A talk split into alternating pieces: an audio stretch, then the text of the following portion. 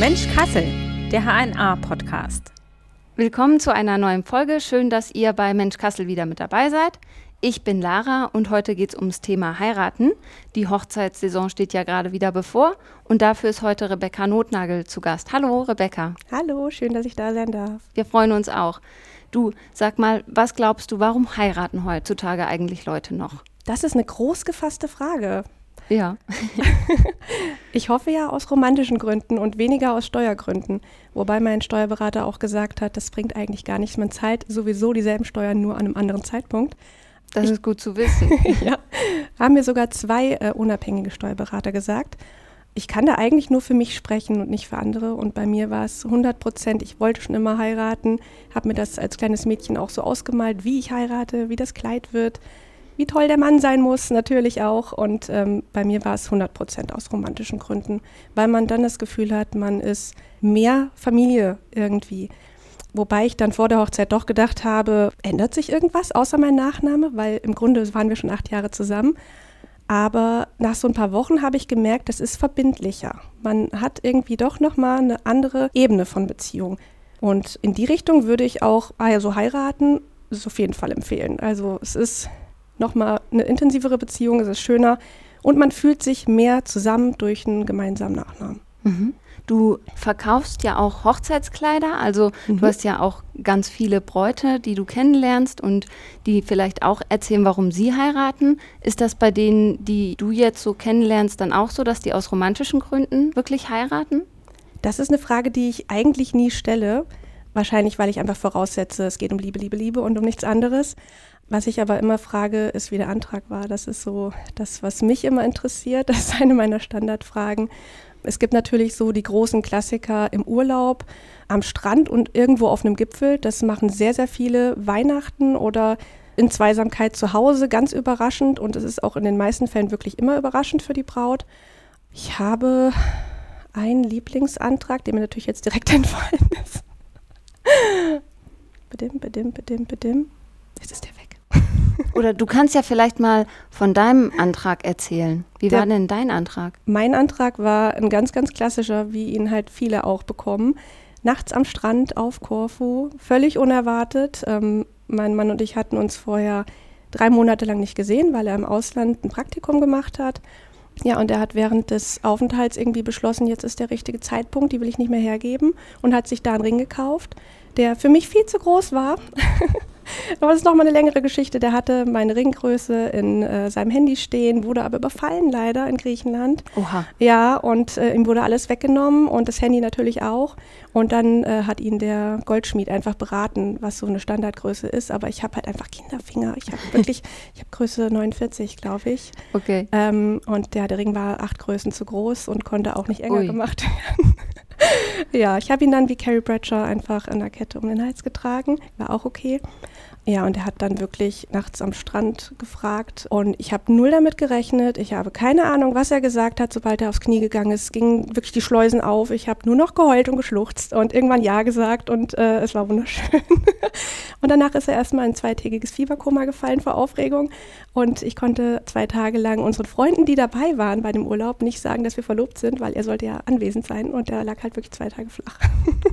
Oh, das war aber echt ein Antrag voller Überraschungen und ja, voller Chaos. Sehr. Na gut, aber dadurch natürlich auch besonders irgendwie. Ja, für mich war es perfekt. Viele sagen ja vielleicht auch, heiraten ist doch eigentlich auch ein bisschen was Antiquiertes. Das ist dieses Versprechen, Mann und Frau für immer zusammen. Hat doch irgendwie auch was, was sich irgendwie überholt hat. Kannst du das teilen? Also denkst du auch manchmal, ah ja, irgendwie ist es ja eigentlich auch nur noch was, was so von früher mal mit rübergeschleppt wurde? Eigentlich gar nicht. Und da sind wir wieder bei der Frage vom Anfang, weil es für mich halt wirklich eine ganz, ganz romantische Entscheidung ist, zu beschließen, dass man sein Leben lang wirklich mit diesem einen Partner verbringen möchte und nicht weiter sucht. Kann sein, dass es für manche antiquiert ist und es hängt ja auch mit vielen Menschen mit der Kirche zusammen, die nicht äh, für jeden noch irgendwie eine Rolle spielt im Leben. Aber für mich ist es wirklich eine sehr, sehr große, wichtige Entscheidung, eine Entscheidung des Herzens. Und es muss natürlich jeder für sich selbst entscheiden, wie man das leben möchte. Man kann eine Beziehung auch wunderbar ohne diese Unterschrift leben und ausführen. Aber für mich war es perfekt so.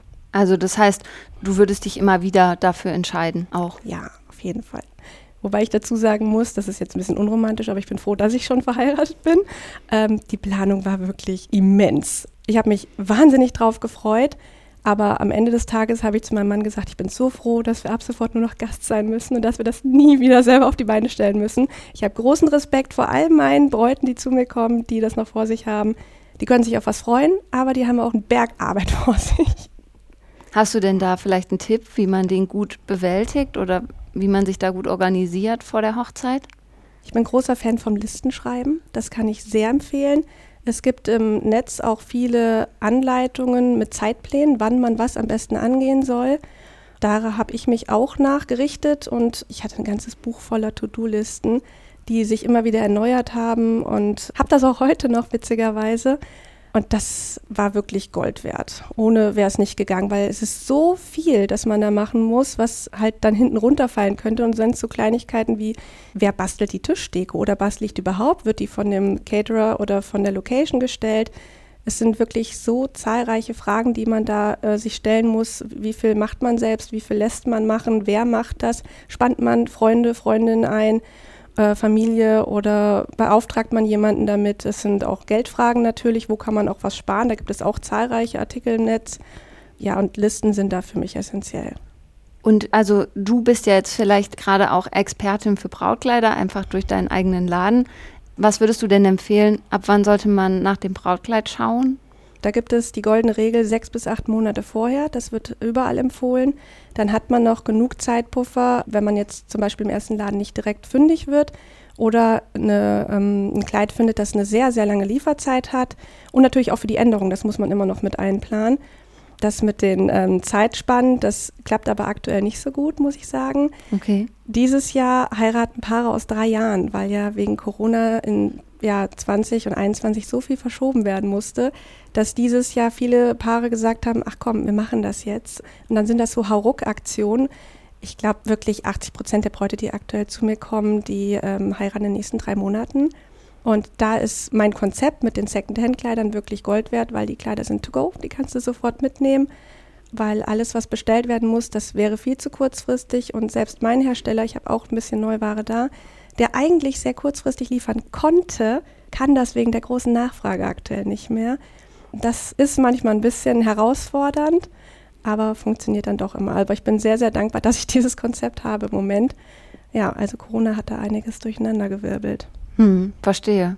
Das heißt, es kommen auch noch, also gerade jetzt kommen Bräute kurzfristig zu dir und sagen, so jetzt heirate ich bald, mhm. äh, hilf mir noch mal schnell? Ja, auf jeden Fall. Also neulich hatte ich meinen persönlichen Rekord.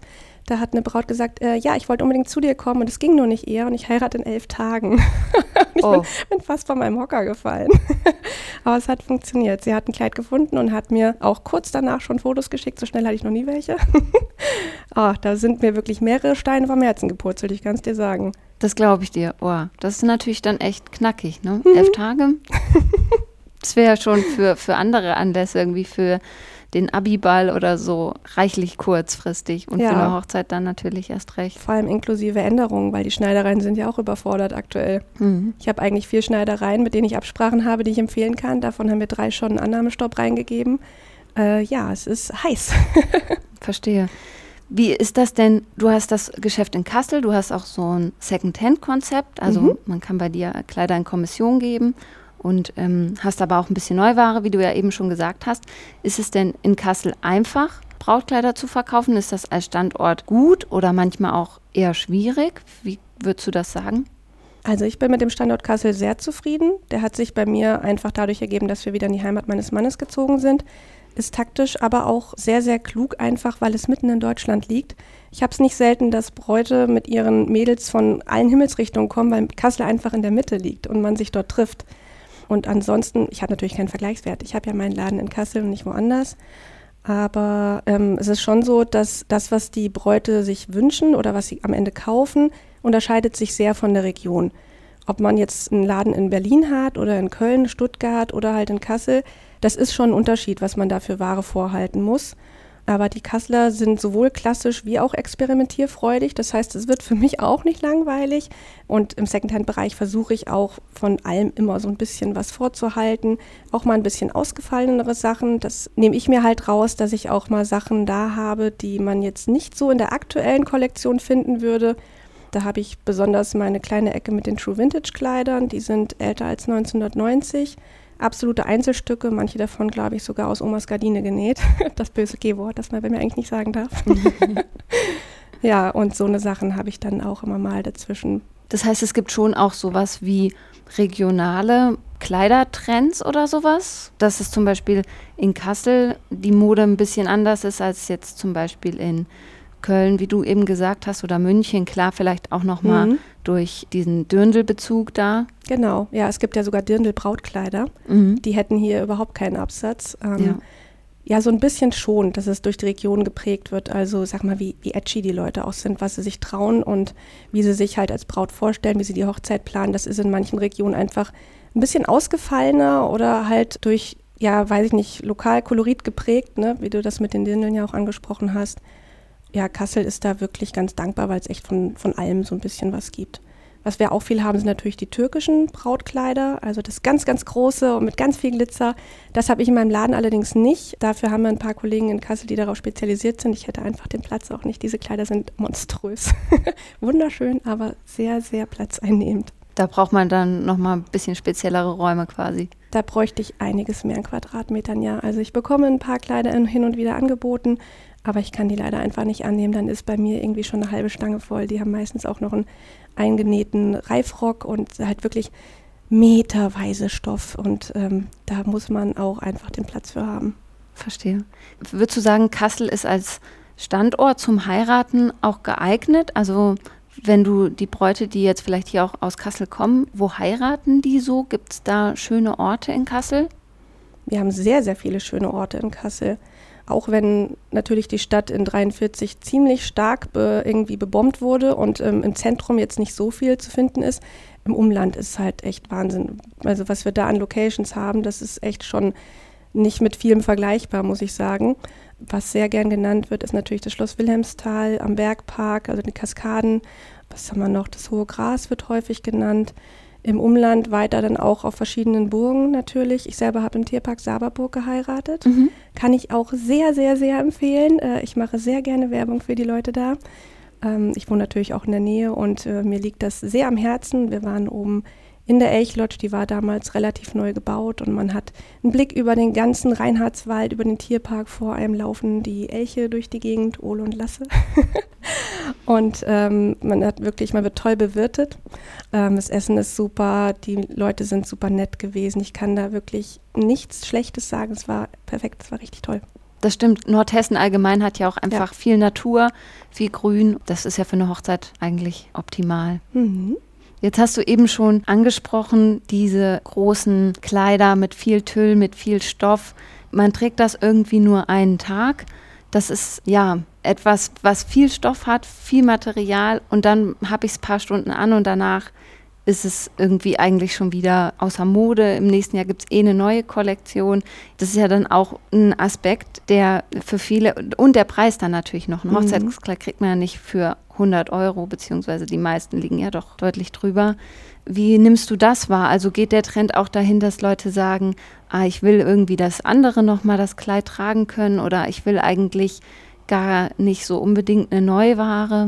Das ist sehr gemischt. Ähm, also grundsätzlich ist ein Brautkleid ja wirklich die Spitze von Fast Fashion. Das ist etwas, was nur für einen einzigen Tag produziert wird und dann wird es immer wieder nachgekauft von neuen Kundinnen zwar, aber es wird für einen Anlass gekauft. Also das ist wirklich, wenn ich das so sagen darf, der feuchte Traum eines jeden Modeherstellers.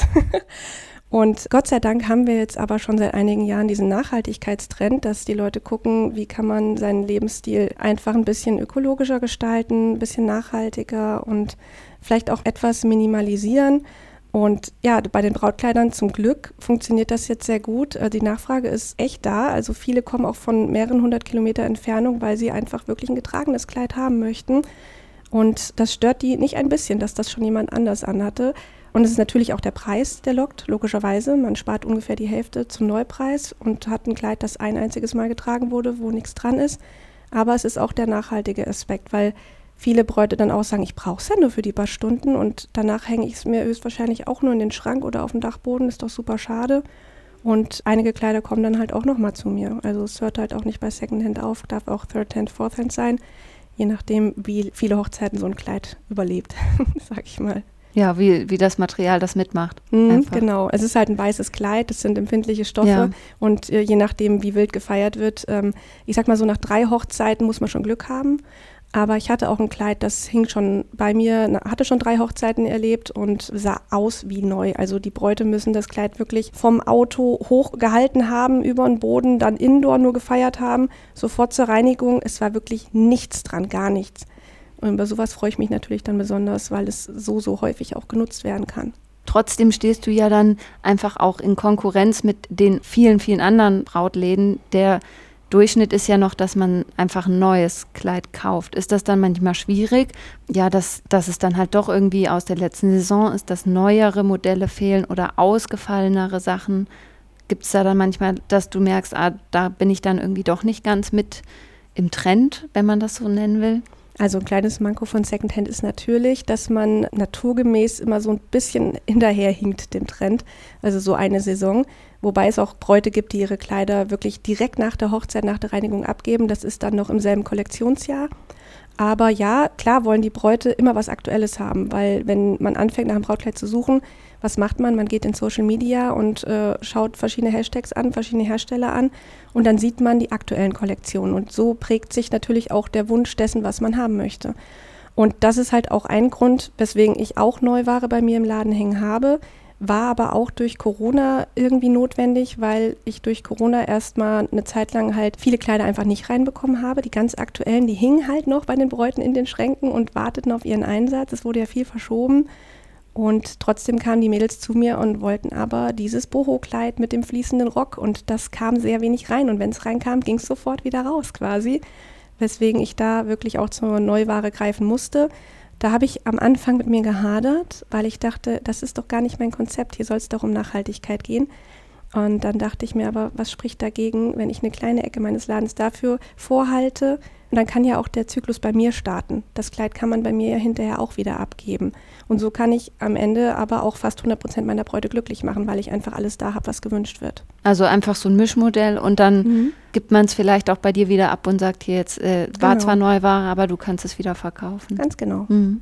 Also wenn man jetzt zu dir kommt, ich habe jetzt noch nie geheiratet und käme jetzt zu dir, wäre es dir dann lieber, ich komme mit einer festen Vorstellung und sage, ich möchte das und das und das? Oder sagst du, eigentlich ist es besser, man ist ein bisschen offen und probiert mal verschiedene Stile? Also meine Wunschkundin hat noch überhaupt keinen Plan. die kommt zu mir und ist einfach sehr, sehr offen für das, was ich da habe, ähm, weil es erfahrungsgemäß einfach so ist, selbst die Bräute, die sagen, ich will, dass mein Kleid die Ärmel hat und die Spitze und den Ausschnitt und den Rock, die kommen her und ziehen dann was an und stellen fest, hm, ist mir irgendwie doch zu wenig Braut oder ist mir viel zu viel Rock. Und irgendwie habe ich mir das an mir anders vorgestellt. An dem Model sah es ja so und so aus. Mhm. Also das mal vorweggenommen, Models sind Models und diese Bilder sind retuschiert und niemand sollte sich mit diesem Mädchen vergleichen. Ja, also der Wunsch und das, was man am Ende kauft, sind in 80 Prozent der Fälle was ganz, ganz anderes. Es gibt wirklich nur sehr wenige Bräute, die genau das nehmen, was sie sich vorher überlegt haben weil man es einfach an sich gesehen haben muss und sich mal drauf einlassen muss. Ja, und deswegen die, die sagen, oh, pff, soll weiß sein, alles andere zeig mal, äh, das sind so meine liebsten Kunden. Viele bringen ja tatsächlich irgendwie Familie mit, vielleicht die Mutter, die Schwester oder die beste Freundin, auch ein Klassiker oder Freundin allgemein. Gab es das schon mal, dass auch der Bräutigam bei der Brautkleidsuche mit dabei war? Hast du schon mal erlebt? Ja, häufiger tatsächlich. Ja? Also der Klassiker ist natürlich die Mama, die Schwiegermama, die Trauzeugen, die beste Freundin, Schwester und so weiter. Da habe ich manchmal auch richtig große Gruppen da. Das ist ziemlich cool. Es macht dann auch sehr viel Spaß, besonders wenn die alle sehr für die Braut entscheiden und ihren eigenen Geschmack nach hinten stellen können. Aber manchmal kommt die Braut auch ganz alleine mit ihrem Verlobten. Das habe ich nicht sehr häufig, aber hin und wieder schon. Und das ist dann auch immer noch mal eine ganz andere Art von Beratung und macht auch immer sehr viel Spaß. Okay, das heißt, die haben dann nicht das Problem, dass sie sagen, ich meine, der Bräutigam hat dann ja auf jeden Fall das Kleid vor der Hochzeit auch schon gesehen. Mhm, ja, auf jeden Fall. ja, es glaubt nicht jeder an diese Tradition, dass es Unglück bringt, dass man die Braut vorher sieht. Da gibt es ja viele Traditionen und vieles davon ist halt einfach, ja, nice to have, kann man machen, muss man aber nicht. Ich denke mir, dass die meisten Ehen, wo die Braut vorher schon gesichtet wurde, auch noch Bestand haben. Ja, wahrscheinlich schon. Wie ist das nochmal, um vielleicht auf diese Trends zu kommen? Klar, der Klassiker ist irgendwie das bodenlange Kleid, in welchem Schnitt auch immer. Gibt es da denn auch andere also die Nachfrage nach anderen Schnitten, dass man sagt, ich hätte eigentlich gern einen Hosenanzug oder noch was ganz anderes. Wie ist da deine Erfahrung? Also die Schnitte bleiben eigentlich seit jeher gleich. Also der ganz, ganz krasse Klassiker ist die A-Linie. Die gibt es halt in weit ausgestellt oder in schmaler ausgestellt. Das haben wir jetzt in den letzten Jahren mehr gesehen, die schmaleren A-Linien, auch weil wir den Boho-Trend hatten mit den gröberen Spitzen und den fließenden Röcken. Softtüll, Chiffon war da immer Thema. Der Boho-Trend verabschiedet sich jetzt tatsächlich so langsam. Ich hätte es nicht gedacht. also wenn man sich die Kollektion für 23 ansieht, die jetzt so nach und nach präsentiert werden, sehe ich nur noch sehr, sehr wenig in diesem Stil. Aber klar, die A-Linien bleiben, auch Fitten Flair, also das ist ein ganz eng geschnittenes Kleid, das bis zur Hüfte figurbetont ist. Ähm, das bleibt auch und das am liebsten dann mit Kathedralschleier, mit schöner Spitze am Abschluss, Cutouts, also richtig sexy. Was jetzt gerade nicht so gefragt war, zuletzt waren richtig weite Prinzessinnen. Mhm. Das sehe ich jetzt in 23 auch noch nicht, aber es sind noch nicht alle Kollektionen gezeigt. Man weiß es noch nicht. Und selbst wenn, ist ja auch mal die Frage, was nehmen die Kunden am Ende auch an? Was ich aber sehe, ist, ähm, und das ist ja grundsätzlich in der Mode sehr amüsant, weil sich ja alle 30 bis 40 Jahre die Trends wiederholen. Wir haben jetzt in der Alltagskleidung auch die ähm, 80er und 90er, die wieder da sind kann man gut finden, muss man nicht. Also für die eine Generation ist es jetzt was Neues und Cooles. Ich persönlich muss jetzt nicht meine modische Kindheit nochmal durchleben und weigere mich sehr, sehr, sehr, diese weiten Hosen zu kaufen. Aber wahrscheinlich werde ich mich dann auch nicht mehr lange davor entziehen können, weil es gibt einfach irgendwann keine Röntgens mehr. Ja, und in der Brautmode ist das jetzt auch ein bisschen angekommen.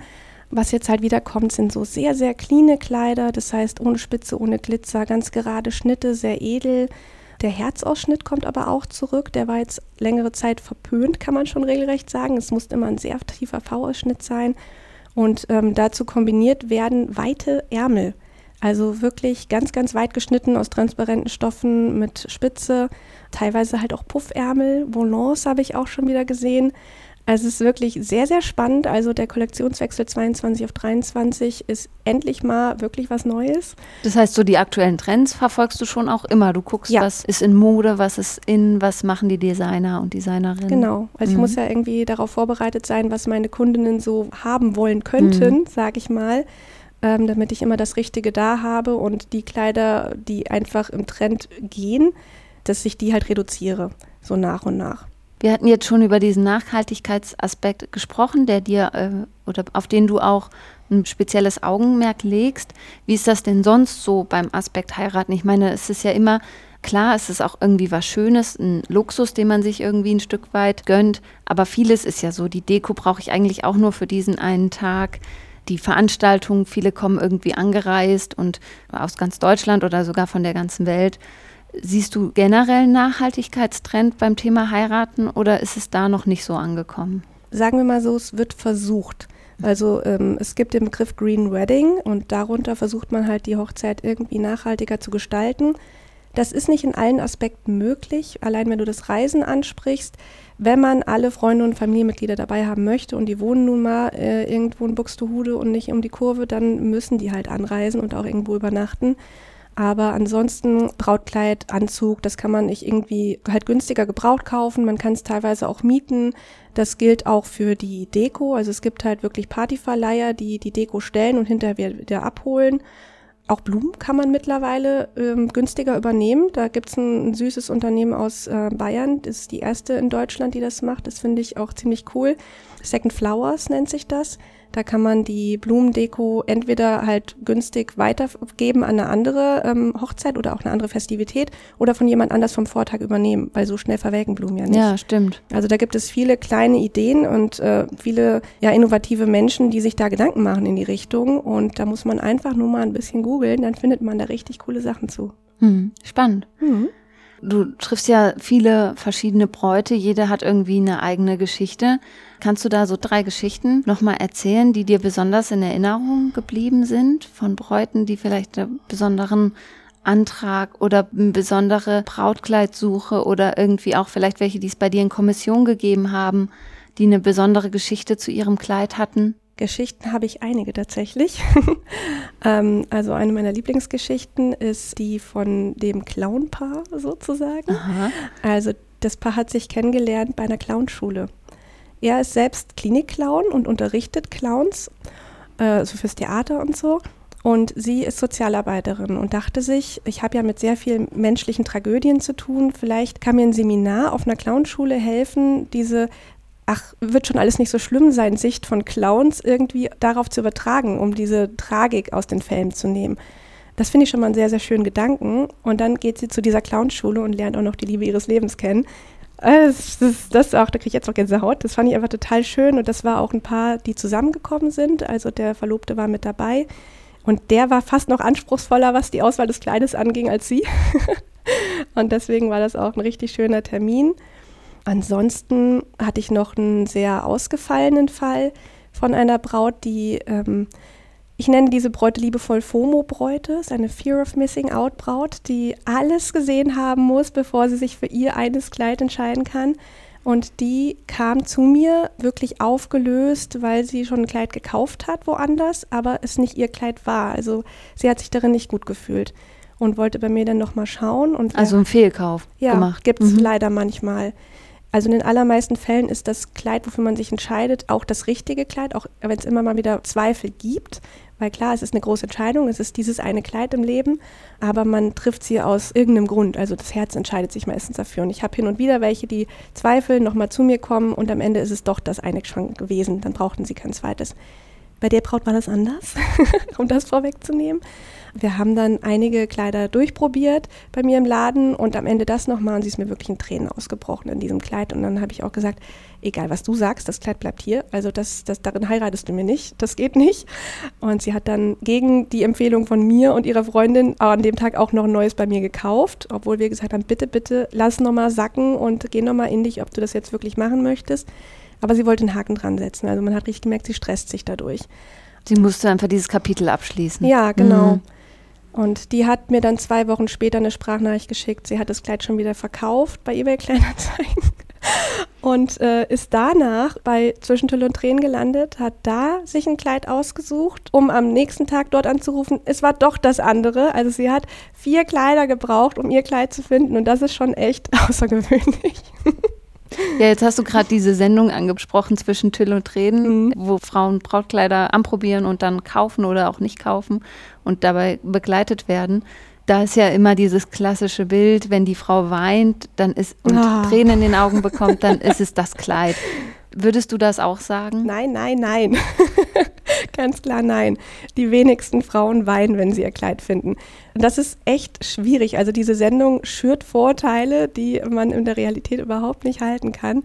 Ich hatte sogar mal eine Braut, die hat ihr Kleid eigentlich gefunden, hat dann gesagt, ja, aber ich muss ja gar nicht weinen. Ich sage, musst du auch gar nicht. Das machen die bei Zwischentönen und Tränen, weil der ganze Tag so wahnsinnig aufregend ist. Die sind voller Adrenalin. Ich meine, deine Brautkleidsuche ist eh schon aufregend. Und dann hast du noch irgendwie ein drei, vier, fünfköpfiges Team mit Tonangel und Kamera um dich rum, was du überhaupt nicht kennst. Und das geht stundenlang. Was wir im Fernsehen sehen, das ist ja nur ein kleiner Zusammenschnitt. Ja. Und die sind dann am Ende so erleichtert, dass es vorbei ist und dass sie auch irgendwie für den Brautberater einen Abschluss auch darstellen können, weil ich glaube, man hat dann schon in sich drin so eine kleine Verbindlichkeit, so, hey, ich bin jetzt hier und blockiere Ewigkeiten den Laden, jetzt will ich auch, dass das für die ein Erfolg ist. Und dann sind die so erleichtert, dass da dann halt wirklich die Tränen fließen. Ja, und die besagte Braut hat dann wirklich geweint, weil ich ihr gesagt habe, sie muss nicht weinen. Also da sieht man mhm. mal, was für ein Druck sowas aufbauen kann. Bei mir weinen so selten die Bräute. Das sind schöne Emotionen, es wird gejubelt, es wird gelacht, es gibt Gänsehaut. Meistens weinen eher die Mamas oder die mhm. Trauzeugin. Besonders gut ist es immer, wenn es die sind, die eigentlich nie weinen. Aber die Braut selber, nee, da fließen sehr selten Tränen. Und das erkläre ich mir so, dass es halt wirklich die Aufregung ist. Weil ich selbst bin jemand, ich habe wahnsinnig nah am Wasser gebaut. Also ich habe echt ein Haus am See gemietet. Ich weine bei jedem Scheiß. Und ich habe auf meiner Hochzeit nicht eine Träne vergossen, Ach obwohl ja. ich dachte, ich würde von morgens bis abends nur durchflennen. Mhm. Wegen der Aufregung. Man mhm. ist so voller Adrenalin und Glücksgefühlen, dass das irgendwie, da war kein Platz für. Also es gibt kein Bild, auf dem ich nicht strahle, aber es gibt zum Glück auch keins, auf dem ich heule. Währenddessen äh, wirklich beim Standesamt sehr viele wunderschöne Fotos gibt von meiner Schwägerin, meiner Schwester und meiner Oma mit sehr glitzernden Augen. Okay, also einfach nochmal so einen richtig großen Tipp zum Abschluss. Wenn man nicht weint, muss man nicht denken, dass es nicht das eine wichtige, richtige Kleid ist. Ja. Sehr gut. Ja, Rebecca, schön, dass du heute hier warst. Vielen Dank. Sehr gerne. Für deinen Besuch. Und wenn euch, liebe Hörerinnen und Hörer, die Folge auch gefallen hat, dann empfehlt uns doch weiter oder teilt die Folge. In den Show Notes findet ihr auch nochmal die Anmeldung zu unserem Newsletter und natürlich den Kontakt zu Rebecca. Und wir freuen uns, wenn ihr auch beim nächsten Mal wieder mit dabei seid. Tschüss. Tschüss.